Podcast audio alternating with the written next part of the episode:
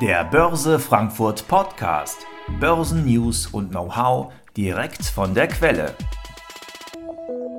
Ich freue mich, dass Sie wieder dabei sind. Unser heutiger Gast ist unser ETF-Experte Jan Altmann von Just ETF, für einige sicherlich auch schon bekannt.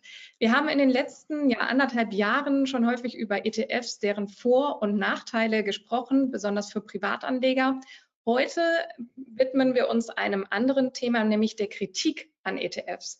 Es gibt äh, Kritik, manche sprechen von einer ETF-Blase, einem zu hohen verwalteten Vermögen in ETFs, manche von dummem Geld oder einer Gefahr für das Finanzsystem. Was ist denn wirklich daran an der Kritik? Ich freue mich über den heutigen Austausch. Ja, wenn Sie Fragen haben, stellen Sie bitte Ihre Fragen wie gewohnt im Chat. Wir gehen im Laufe des Dialogs gerne darauf ein, wann immer es passt. Die Session wird aufgezeichnet. Sie bekommen die Aufzeichnung per Link äh, im Nachgang zugesendet oder auch äh, bei YouTube. Wenn Sie gerade bei YouTube schauen, geben Sie uns gerne einen Daumen hoch, freuen wir uns sehr. Ja, dann starten wir doch mit der Session. Ähm, die nächsten 20, 25 Minuten mit Jan Altmann. Jan, lass uns erstmal vielleicht über den Namen ETF sprechen. Komischer Name, äh, einfache Anlage und vielleicht kannst du uns erst noch mal initial ein bisschen erklären, wie es zu dem ETF-Hype denn überhaupt kam. Ja, vielen Dank, dass ich heute dabei sein darf. Gerade zu diesem Thema kann ich sicherlich einiges an Expertise auch beisteuern. Fangen wir direkt an. Der komische Name Exchange Traded Funds.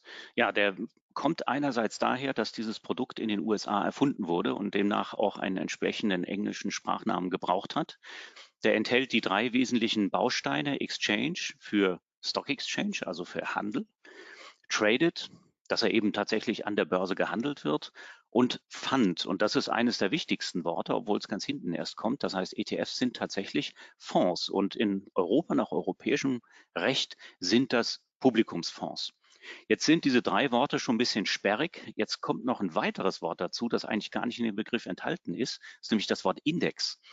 Also die ganz große Mehrzahl, 99 Prozent aller Exchange-Traded Funds, die folgen stumpf einem Index. Die sind also dazu gemacht, um tatsächlich das, was im Index drin ist, abzubilden und die gleiche Rendite abzuwerfen wie der zugrunde liegende Index. Und das Ganze kam ins Rollen, weil eben die Frage kam, äh, einerseits komischer Name und wie kam es jetzt überhaupt zu dem Hype dahinter? Also ETFs gibt es in den USA seit 1993. Und da kam dann ein Produkt auf den Markt, das klingt noch schlimmer, nämlich SPDR, SPDR, Standard Poor's Depository Receipt. Also so richtig schön Finanzmarktsprache für alle. Aber dieses Produkt ist heute eigentlich der Standard-ETF in den USA auf den Index von Standard Poor's, die 500 größten US-Werte. Der enthält fast 300 Milliarden US-Dollar, also ist schon eine ganze Menge Geld drin. Und es gibt das Äquivalent auch hier in Europa. Also mit solchen Begrifflichkeiten muss man sich auseinandersetzen. In Wirklichkeit sind ETFs tatsächlich aus Anwendersicht sehr einfach. Das heißt, sobald ich ein Depot habe, was mir den Zugang zu einer Börse ermöglicht, kann ich einen ETF kaufen in entsprechenden Anteilen oder ich kann ihn auch wieder verkaufen. Und zum eigentlichen Hype, das war ja auch noch die Frage jetzt eingangs, wie kam es zum Hype? Das kam durch eine Idee, die eigentlich aus Deutschland stammt. Also ETFs, also USA mögen ja das Stammland der ETFs sein. Da ist auch viermal mehr Volumen in ETFs investiert als in Europa. Aber erfunden hat man die ETF-Sparpläne eigentlich in Deutschland und regelmäßig in den Kapitalmarkt zu sparen und dann wirklich sehr kostengünstige, weil indextreckende ETFs zu nehmen und das mit einem langfristigen Horizont. Diese Idee ist tatsächlich hierzulande eingeführt werden, worden vor ungefähr zehn Jahren von den ersten Brokern. Und das ist heute tatsächlich das, was viele als Hype bezeichnen würden, weil eben tatsächlich viele Anlegerinnen und Anleger sich überlegen, na, auf dem Tagesgeld, da muss ich jetzt sogar Negativzinsen berappen. Dafür, dass ich der Bank das Geld gebe, dann investiere ich es lieber in den Kapitalmarkt. Und das erklärt wirklich den Erfolg der ETF-Sparpläne. Also es ist einerseits das Produkt, Exchange Traded Fund. Es ist aber auch andererseits der Zugang dazu. Denn so einfach kann man den äh, ETF-Sparplan eigentlich nicht möglich machen. Da ist schon ein gewisser Service dahinter, den die Online-Broker bieten. Das heißt, ich brauchte hier den Exchange Traded Fund und die Börse. Das war zu Anfang da, gibt es seit 21 Jahren jetzt. Und dann brauchte ich aber auch noch die Online-Broker, die zum Beispiel einen Zugang leicht gewähren und auch kostengünstig zu entsprechenden Sparplänen. Und das alles hat jetzt dazu geführt, dass wirklich ganz viele Anleger und Anlegerinnen, es geht in die Millionen, entsprechende ETF-Sparplandepots aufgelegt haben. Und das könnte man so unter ETF-Hype vielleicht unter privaten Anlegerinnen und Anlegern bezeichnen. Also Sparplan statt Sparschwein. Du warst ja auch einer der ersten ETF-Pioniere hier in Deutschland.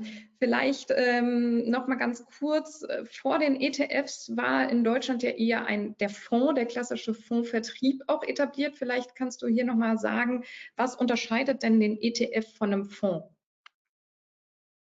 Ja, das ist ganz wichtig zu verstehen. Also Publikumsfonds, die zum Beispiel in Aktien investieren, die gibt es in Deutschland ja schon sehr viel länger als jetzt ETFs. ETFs gibt es seit 21 Jahren. Die wurden im April 2000 auf dem Höhepunkt der, des neuen Markthypes tatsächlich gelauncht, allerdings nicht auf neue Marktwerte.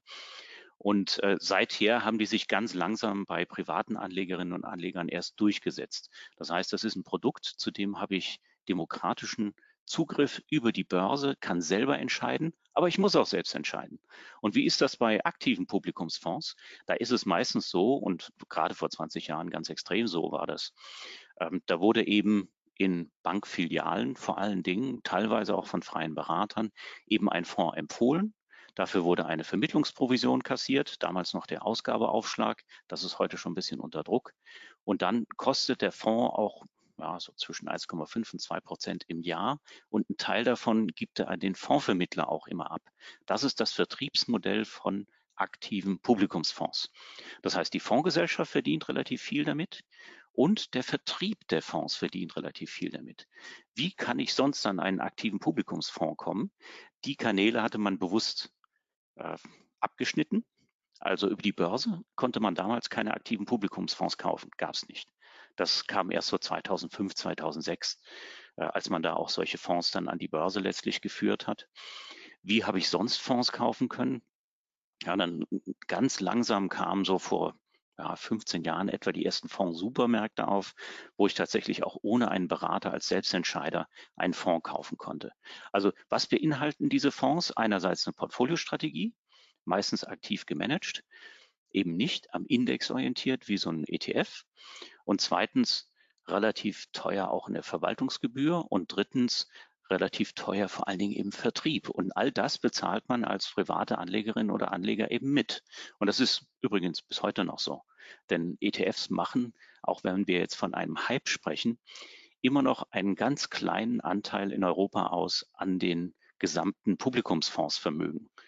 Also ETFs machen nicht mehr als 10 Prozent aus an Publikumsfonds. Das heißt, dieses ganze Fondsvertriebsgeschäft, das geht munter weiter. Fondsprodukte werden empfohlen, aber es gibt Grund zur Annahme und daraus kommt auch so ein bisschen Beunruhigung der ein oder anderen äh, großen Fondsgesellschaften. Äh, es gibt Grund zur Annahme, dass sich das in Zukunft noch mehr ändert, weil ETFs eben sehr große Zuflüsse bekommen. Und langfristig wird sich das dann so auswirken, dass tatsächlich ETFs auch bedeutsamer sind, was das investierte Vermögen angeht. Also da hat sich wirklich eine kleine Bewegung durchgesetzt, was die ETFs angeht. Und das liegt übrigens auch zu großen Teilen an der Presse. Also die Presse berichtet seit 20 Jahren regelmäßig über ETFs und zwar positiv, weil die eben günstig sind und für jeden tatsächlich auch äh, zu fairen Konditionen erhältlich. Und das hat sich jetzt auch in den letzten Jahren fortgesetzt. Das wurde kurz unterbrochen mal von der Finanzkrise, aber in den letzten fünf Jahren die Zahl der Artikel, die zu ETFs in der Presse zu lesen waren, die waren ja wirklich enorm. Und das ist auch Teil der Bewegung. Ja, da wurde was Gutes erkannt. Auch die Stiftung Warentest empfiehlt das. Und von daher ist da so ein bisschen dieser, dieser Hype da auch damit zu begründen. Also jetzt haben wir gesagt, was ist jetzt der Unterschied zwischen dem ETF und einem Fonds? Vielleicht noch ein Wort dazu, was haben die eigentlich gemein? Eine ganz tolle Sache nämlich. Publikumsfonds sind in Europa reguliert. Diese, ja, auf Deutsch heißt das ein bisschen sperrig, die OGAF-Richtlinien, USIS-Richtlinien. Ich will die Zuschauerinnen und Zuschauer jetzt nicht äh, zu sehr konfrontieren mit den Fachwörtern. Also es ist eine Richtlinie der EU, die in nationalen Gesetzgebungen umgesetzt wird. Das heißt, quasi überall innerhalb der EU sind die Richtlinien gleich, um einen Publikumsfonds aufzulegen.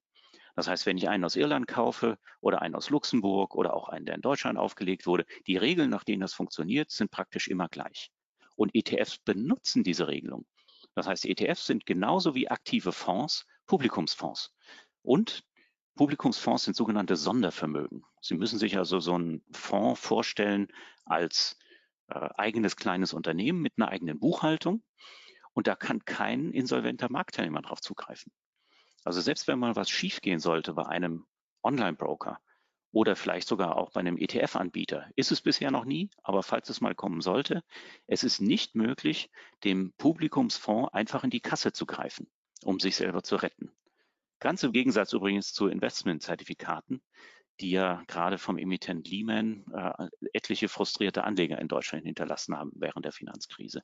Das geht mhm. mit Fonds nicht. Und ETFs benutzen genau die gleiche Fondsgesetzgebung. Mhm. Vielen Dank. Aber das klingt doch jetzt eigentlich alles relativ positiv für mich als Privatanlegerin.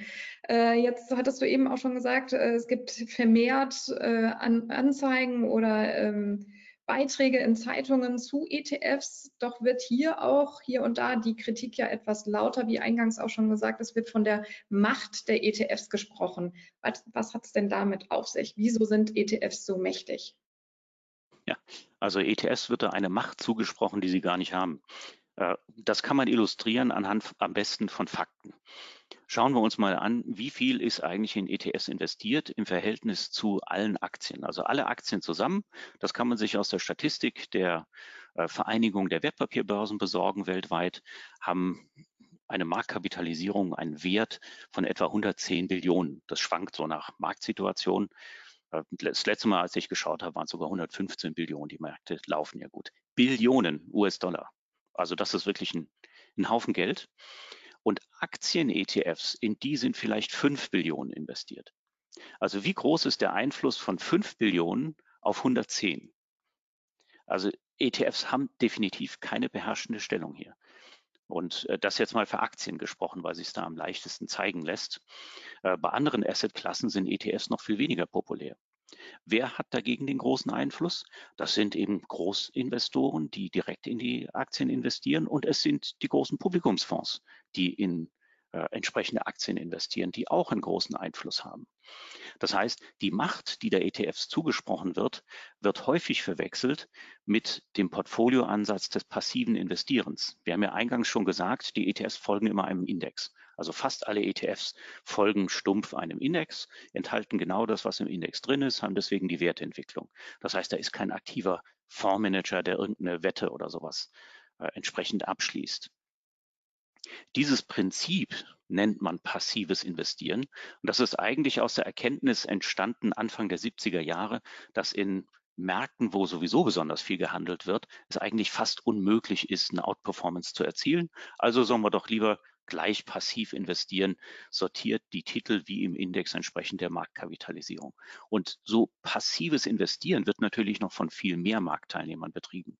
Also in den USA sehr populär sind Indexfonds. Was ist das jetzt schon wieder? Ja, wir haben gesagt ETFs, und Fonds. Also in den USA gibt es sehr häufig auch Indexfonds. Das sind ganz normale Publikumsfonds. Die werden halt nicht an der Börse gehandelt, aber folgen trotzdem einem Index. Und die sind meistens direkt beim Anbieter oder bei entsprechenden großen Brokernetzwerken zu kaufen. Der größte Anbieter davon ist die Firma Vanguard. Der erste Fonds dieser Art, der kam 1976 auf den Markt. Gibt es also auch schon eine Weile. So, und diese Fonds, zusammengerechnet auch mit den passiven Portfolios großer Kapitalanleger, die können durchaus eine gewisse Macht entfalten. Aber bei weitem, also wirklich bei bei weitem nicht das, was ihnen zugesprochen wird. Äh, das ist tatsächlich, äh, also wenn man sich diese Argumente anschaut, wie der ETFs, muss man sich immer vergegenwärtigen, wer hat hier welches Interesse.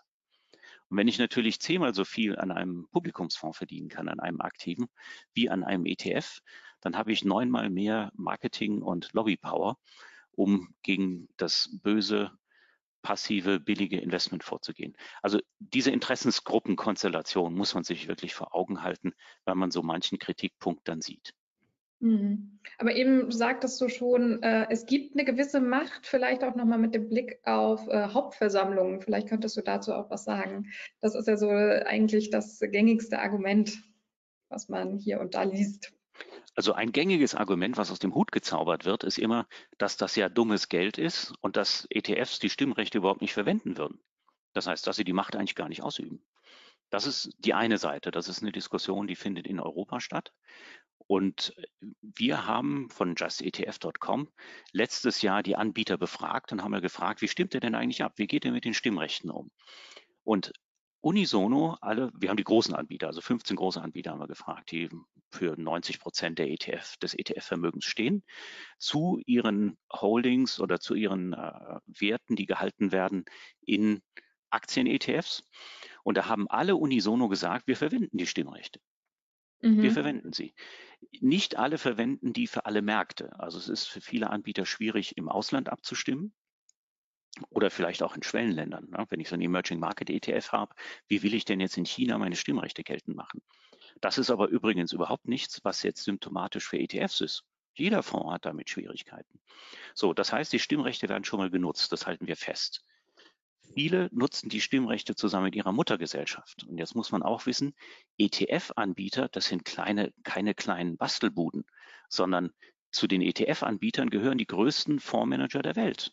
BlackRock ist der größte Anbieter der Welt von Portfolio-Management-Dienstleistungen und dazu gehört eben iShares oder auch eine Vanguard, ja, zweitgrößte Fondsgesellschaft der Welt äh, mit ihren ETFs. Und die haben natürlich auch Ressourcen, um Stimmrechte an die richtigen Stellen zu leiten und auf dem Weg dahin auch eine Entscheidung zu fällen. Wenn man jetzt behauptet, ja, das kann man ja gar nicht durchblicken und es sei alles intransparent, stimmt auch nicht. Denn jede dieser Gesellschaften hat äh, einen sogenannten Stewardship Report, so nennt man das im englischen Sprachgebrauch. Und das kommt schlicht und einfach daher aus der Verantwortung, äh, also aus Besitz, Verantwortung abzuleiten. Stewardship, das ist der englische Fachbegriff dafür. Und da kann man genau nachlesen, was auf welchen Hauptversammlungen wie abgestimmt wurde. Und man sieht auch, dass abgestimmt wurde und dass in 20 bis 30 der Fälle, äh, Prozent der Fälle auch durchaus konträr abgestimmt wurde. Außerdem haben alle ETF-Anbieter gesagt, wenn sie dann die Stimme auf die Reise schicken, das machen sie nicht immer allein. Die meisten bedienen sich da entsprechenden Dienstleistern. Dann tun sie das nochmal unter nachhaltigen Gesichtspunkten. Die legen einen Filter darüber. Und das haben, das machen alle ETF-Anbieter. Das heißt, von dummem Geld kann man eigentlich hier schwerlich nur sprechen. Deswegen gibt es interessanterweise in den USA genau die gegenteilige Diskussion. Dort beherrschen tatsächlich nämlich das passive Investment der Anbieter BlackRock, die Firma Vanguard äh, und dann noch äh, die Firma State Street, die den eingangs genannten Spider SPDR betreibt und verschiedene andere ETFs. Und die drei zusammen, die werden da schon als negative Stimmenmacht gesehen, die sich angeblich abstimmen würden, was auch nicht der Fall ist. Also auch das ist eine Situation, eine, eine äh, Diskussion, da lohnt es sich ein bisschen genauer hinzu, hinzusehen. Schönes Beispiel wäre jetzt auch zum Thema Stimmrechten. Wir haben vor kurzem im, das war Ende Mai dieses Jahres, gesehen, eine Übernahme innerhalb äh, zwischen zwei DAX-Unternehmen, nämlich Vonovia und Deutsche Wohnen, ist gescheitert, weil also Vonovia nicht genügend Aktien zusammenbringen konnte, aufkaufen konnte zu dem Preis, den sie empfohlen haben.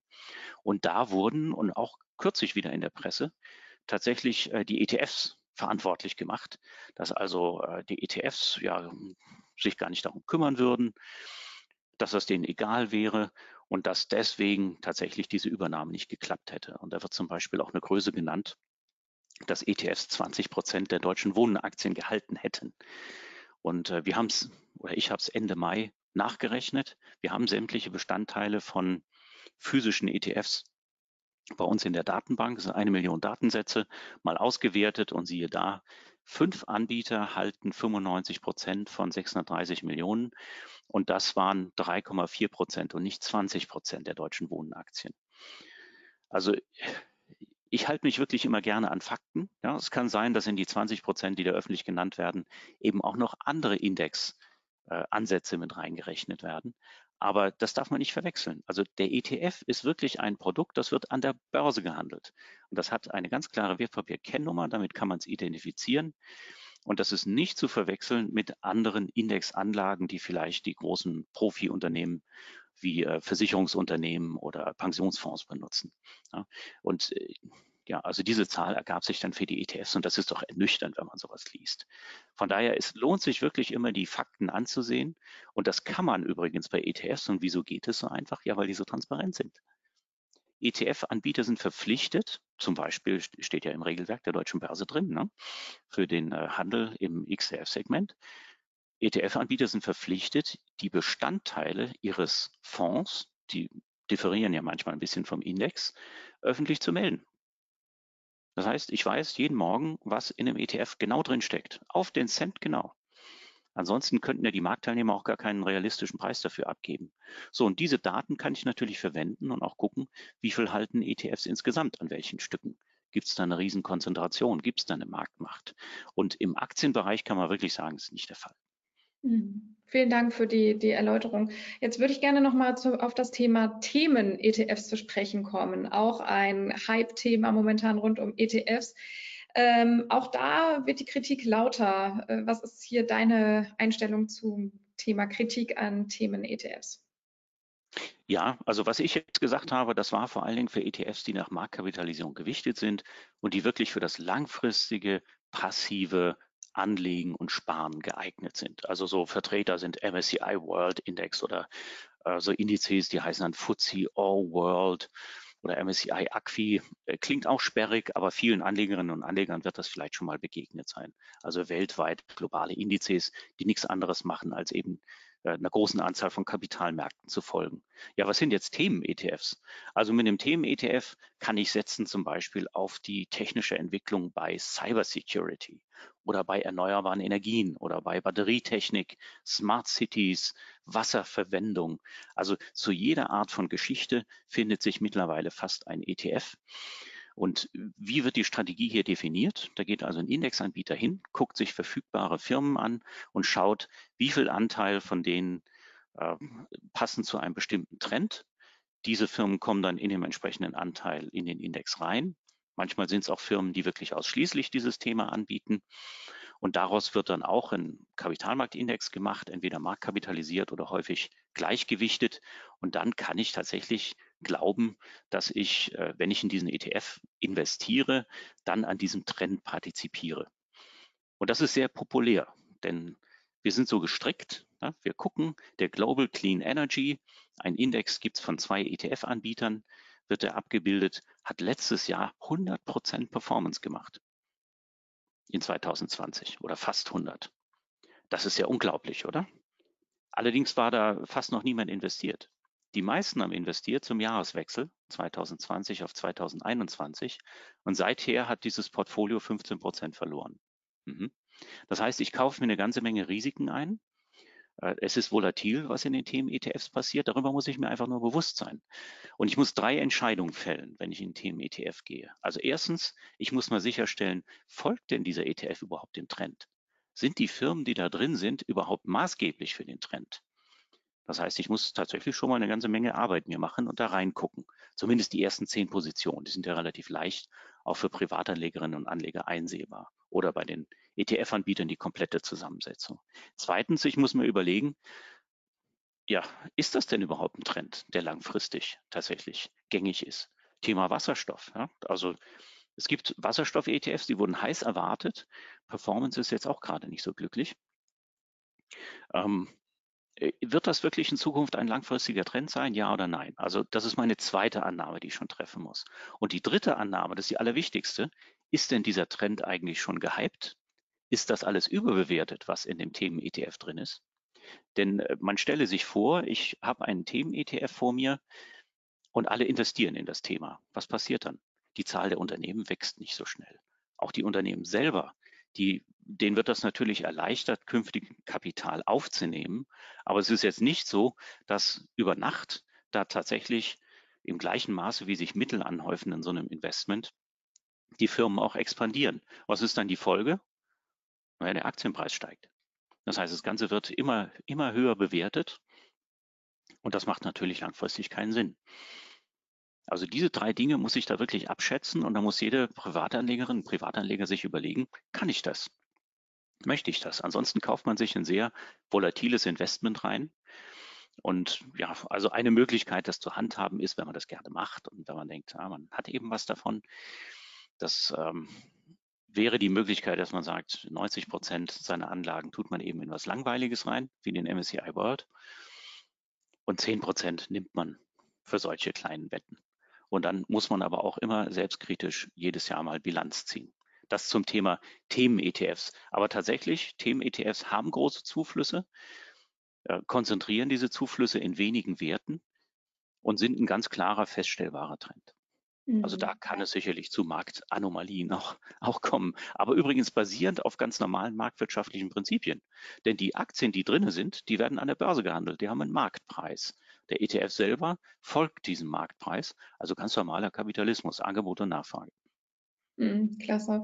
Da schließt sich äh, gleich eine Frage von einem Teilnehmer an. Macht es denn Sinn, in verschiedene ETFs zu investieren, um sozusagen das Risiko zu minimieren? Ja, muss man sich selber fragen, was, welches Risiko will ich damit minimieren? Geht es um Themen-ETFs dabei? Könnte ich natürlich tun. Ich streue mein Vermögen einfach auf mehrere Themen-ETFs mit dem Ergebnis, dass wahrscheinlich die besten Unternehmen aus diesen Themen-ETFs sowieso in dem MSCI World Index irgendwann drin sind. Oder heute schon. Von daher äh, kann man sich das überlegen. Ja, streuen ist natürlich immer gut auf mehr Werte zu streuen, ist auch immer gut. Ähm, mit dem FTSE All World streue ich es auf, oder mit dem MSCI Acqui streue ich es mit einem ETF auf 3000 Werte. Ja, Wahnsinn. Da kann man dann wieder sagen, die Macht wird da positiv genutzt, dass man wirklich mit einem Klick sozusagen äh, einen ganz breiten Markt abdecken kann. Genau. Ja, Wunderbar. Also war ein sehr spannender Einblick in die Welt der ETFs. Äh, die Kritik wurde hier etwas entkräftet deinerseits. Hast du noch ein Schlusswort an die Teilnehmer? Ja, aber gerne. Also bei Just ETF sind wir ja eine Plattform für Selbstentscheider oder im Englischen DIY, Do It Yourself. Das heißt, Sie müssen sich immer darüber im Klaren sein, Sie treffen die Entscheidung hier selber und damit ermöglichen Sie tatsächlich ein super kostengünstiges Investment. Wenn Sie nämlich in ETFs investieren, sei es als Sparplan oder direkt beim Online-Broker, aber das sind alles Entscheidungen, die in Eigenregie getroffen werden müssen. Und da ist mein Rat, man kann sich über vieles informieren, man kann aber nicht alles wissen. Man sollte keine Prognosen treffen. Der Kapitalmarkt ist zu komplex, als dass unser eins da tatsächlich eine seriöse Prognose abgeben könnte. Die Profis schaffen es ja noch nicht mal. Also einfacher ist besser. Das ist mein Rat. Nicht zwölf ETFs nehmen, es sei denn, man hat wirklich Spaß daran. Das spricht auch nichts dagegen, sondern vielleicht lieber ein oder drei, vielleicht eine Risikobeimischung noch nehmen und das Ganze gezielt durchdenken, und langfristig hinlegen. Also auch nicht, wenn der Markt nach unten geht, alles sofort verkaufen, sondern langfristig dabei bleiben. Denn nur mit diesem langfristigen Ansatz kann man das Aktienrisiko, was es unbestreitbar gibt, ja, Aktienrisiko ist drin in Aktien-ETFs, genauso wie im Aktienmarkt insgesamt, kann man damit nämlich aussitzen. Mhm, vielen Dank. Hast du vielleicht auch noch einen Tipp, wie man in dem ganzen Index-Dschungel durchschauen kann, was den MSCI vom äh, FTSE unterscheidet und bei den ganzen Themen ETFs? Hast du da noch einen, ja, einen guten Tipp für unsere Teilnehmer? Also da bin ich jetzt fast versucht zu sagen, schauen Sie doch mal auf justetf.com. Ähm, tatsächlich ist es so, wenn man einfach nur eine Indexdaten oder eine ETF-Datenbank präsentiert, dann treffen Anlegerinnen und Anleger auf äh, 1700 Titel oder 1600 Titel, die es auf Xetra zu handeln gibt. Das ist schon recht anspruchsvoll, das mit entsprechenden Filtern zu verengen. Und wir haben darauf reagiert und wir haben zum Beispiel kuratierte Suchen bei uns zu finden. Also Suchen mit Voreinstellungen. Das sind, wir nennen das die Anlageleitfäden.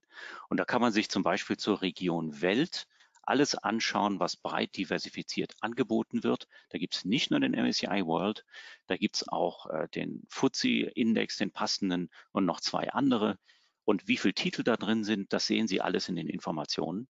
Plus die ganzen Auswahlkriterien, die können Sie dort auch mit äh, systematisch abarbeiten und sich dann letztlich zu einem oder einer sehr verkürzten Liste von ETFs durcharbeiten. Also es ist möglich, es ist gar nicht so schwierig. Man muss ein kleines bisschen Verständnis aufbringen und äh, Zeit investieren, was die Kriterien für die ETF-Auswahl angeht. Und äh, folgen Sie möglichst keiner Empfehlung, sondern Suchen Sie sich selber raus. Es ist möglich, ist nicht so schwer. Ja. Gibt 18 MSCI World ETFs, kann man sehr schnell verengen auf die eigenen Bedürfnisse, je nachdem, was man machen möchte. Und die findet man zum Beispiel alle in einer Liste bei uns. Oder bei börsefrankfurt.de gibt es auch eine sehr gute ETF-Filtersuche. Dann haben wir noch eine Frage zum Thema ETCs. Äh, vielleicht kannst du da noch mal ganz kurz äh, drauf eingehen. Werden da tatsächlich Rohstoffe gekauft? Wie funktioniert das? Also ETC, die Abkürzung, wir hatten es ja schon von den Abkürzungen vorhin, ETF. Ähm, der Unterschied ist, dass tatsächlich das C, das C steht einerseits dafür, dass hier in Commodities investiert wird, also in irgendeine Art von Rohstoffen. Das können jetzt Edelmetalle sein oder andere Rohstoffe. Und ganz wichtig zu wissen ist, das F für Fonds, das fehlt. Das heißt, das sind eigentlich Schuldverschreibungen, das ist eine Spezialgesellschaft, die wird gegründet, ist ähnlich wie ein Fonds konstruiert, unterliegt aber nicht der Fondsgesetzgebung und gleichzeitig dieser Sicherheit. Und die emittiert Schuldverschreibungen und die werden an der Börse dann gehandelt. Und die populärsten ETCs, das sind die auf Gold.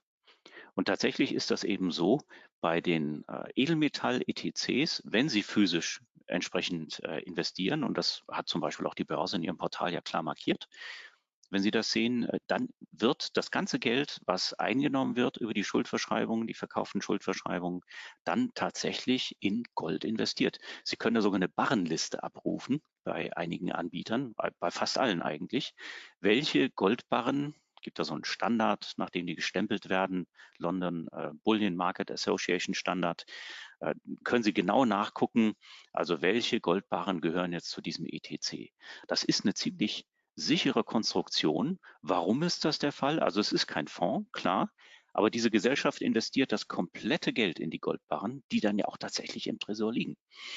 Und da wacht auch eine Depotbank drüber, da wacht ein zusätzlicher Wirtschaftsprüfer drüber. Und weil das eben so ist, gibt es ja auch das Steuerprivileg für diese ETC-Produkte in Deutschland. Das heißt, es wird behandelt wie physisches Gold.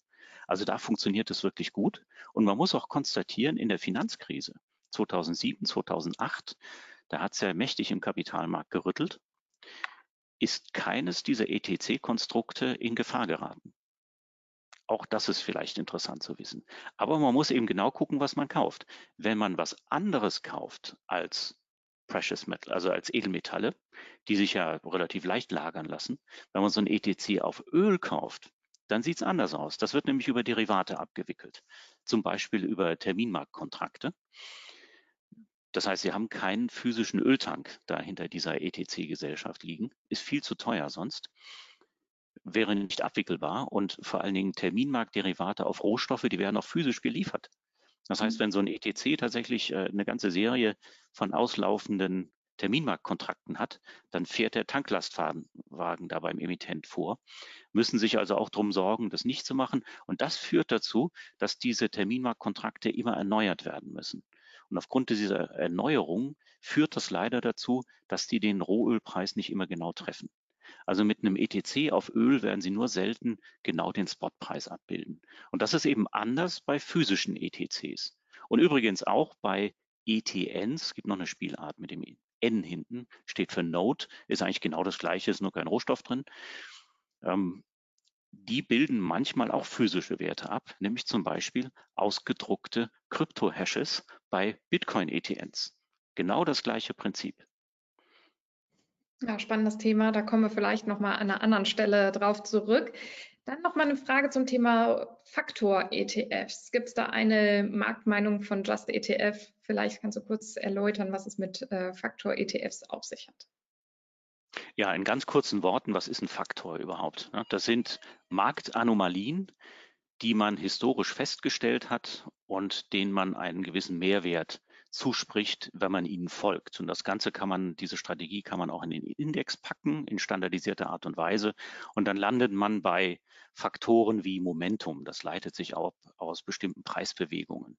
Oder an Value, das leitet sich ab aus fundamentalen Unternehmenskennzahlen, also chronisch unterbewertete äh, Unternehmen würde man damit selektieren. Und da gibt es eine Reihe von Faktoren, in die kann man mit ETFs investieren. Und alle sind quasi dazu gemacht, um langfristig besser zu performen als der zugrunde liegende Index. Also stellen Sie einfach vor, Sie nehmen den MSCI World ähm, und streichen alles raus, was nicht zum Thema Value gehört. Dann hätten Sie einen MSCI World Value Index, globale Aktien. Sind im Endeffekt ja deutlich weniger Werte drin, ist also viel weniger gestreut. Und das Ganze ähm, soll dann eine leichte Überrendite bringen. Also es ist ganz schwierig mit Faktorindizes, denn diese Analysen, auf denen die Faktoren beruhen, sind aus der Vergangenheit. Und wie wir alle wissen, man kann die Vergangenheit nicht unbegrenzt in die Zukunft fortschreiben. Und das führt schlicht und einfach dazu, äh, das ist ein fast schon aktiver Ansatz, den man damit verfolgt, nur in sehr strenge Regeln gegossen. Und warum jetzt ausgerechnet die vier Faktoren, die immer promotet werden, äh, eine größere, bessere Performance haben sollen als der marktkapitalisierte Index, ist unklar, ist schwer erklärbar. Also wir reden von Faktoren eben wie Quality, Momentum, äh, Value, solche Sachen.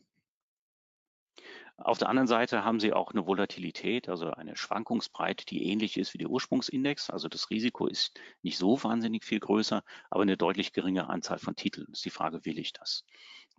Also wir haben ein Portfolio, ein Faktorportfolio, das gewichten wir jeweils zu gleichen Teilen. Da sind dann 20 Prozent von jedem äh, Faktor drin, plus noch, äh, also 25 Prozent wären drin, äh, oder man mischt noch irgendwas bei.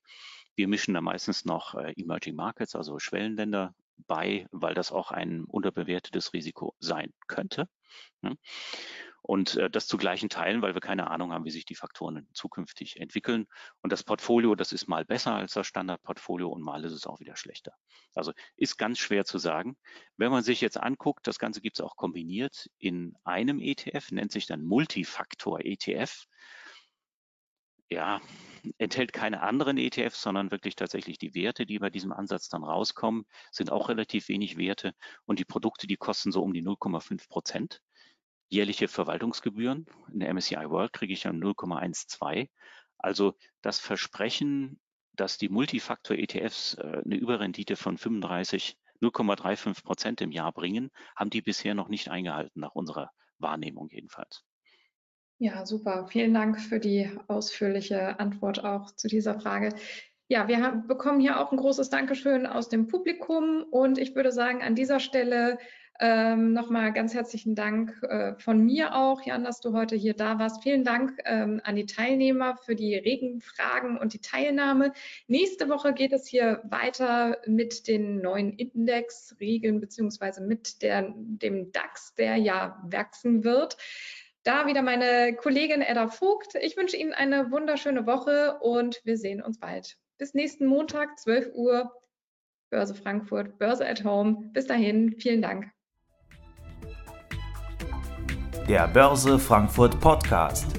Zum Abonnieren fast überall, wo es Podcasts gibt.